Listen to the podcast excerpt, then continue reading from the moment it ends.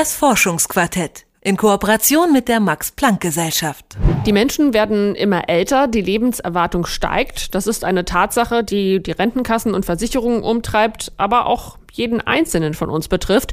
Denn wenn man immer länger arbeiten muss, stellt sich schon auch die Frage, wie viel Zeit bleibt dann noch? Habe ich gute Chancen, die 90 oder sogar die 100 zu erreichen?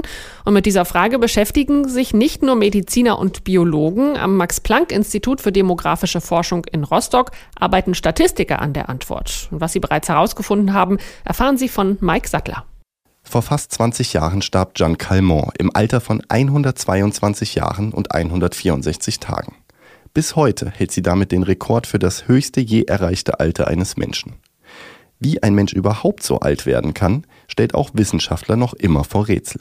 Was ist der Grund dafür? Ist es das Essen, Sport, die Gene? Am Max-Planck-Institut für demografische Forschung in Rostock versuchen Wissenschaftler dieses Rätsel mit Hilfe von Datenbanken zu lösen. Domantas Yasilionis forscht im Datenlabor des Instituts. Er erklärt, Wir sehen uns bestimmte Bevölkerungsgruppen an oder bestimmte kleine Regionen, in denen viele Menschen über 100 Jahre alt werden. Dort suchen wir nach möglichen Faktoren, die ein langes Leben begünstigen. So leben etwa besonders viele sehr alte Menschen auf Sizilien oder auf der japanischen Insel Okinawa. Sind es also doch die Gene der Inselbevölkerung, das Olivenöl, der Fisch? Doch auch innerhalb jeder Region lassen sich Gruppen identifizieren, die eindeutig älter werden als der Rest. Einer solchen Spur ist Domantas Jasilionis mit seinen Kollegen gefolgt. Forschungen mit den Daten vieler entwickelter Länder zeigen, dass Hochgebildete länger leben als die restliche Bevölkerung. Und dieser Vorsprung wächst sogar weiter an. Jetzt sind Hochgebildete in der Regel auch die Besserverdienenden einer Gesellschaft. Und wer mehr Geld hat, kann sich auch besser versorgen. Das liegt nahe. Aber nicht alleine der Wohlstand führt zu einer höheren Lebenserwartung, sagt Jasilionis.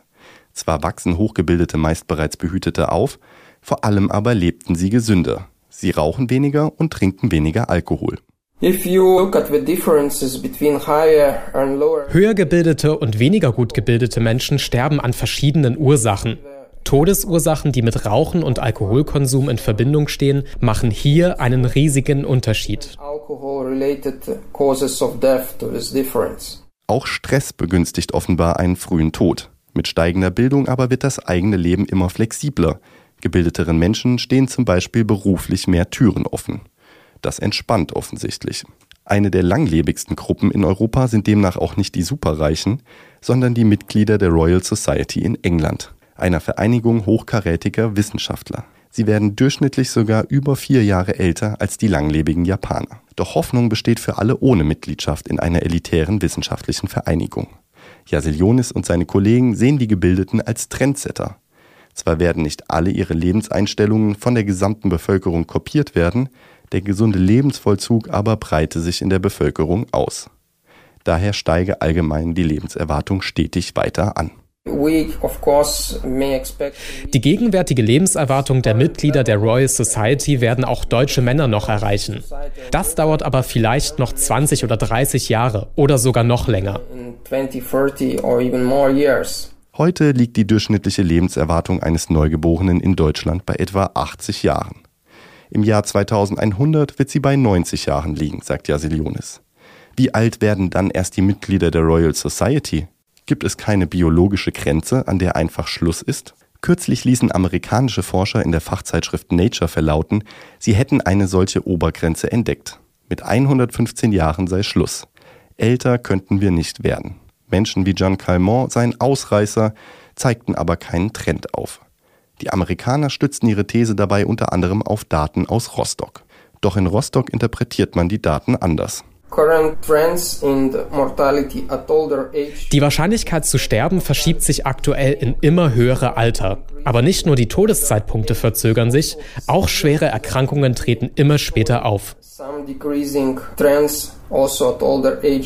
Möglicherweise werden also irgendwann alle Menschen solche biblischen Alter erreichen wie Jeanne Calment.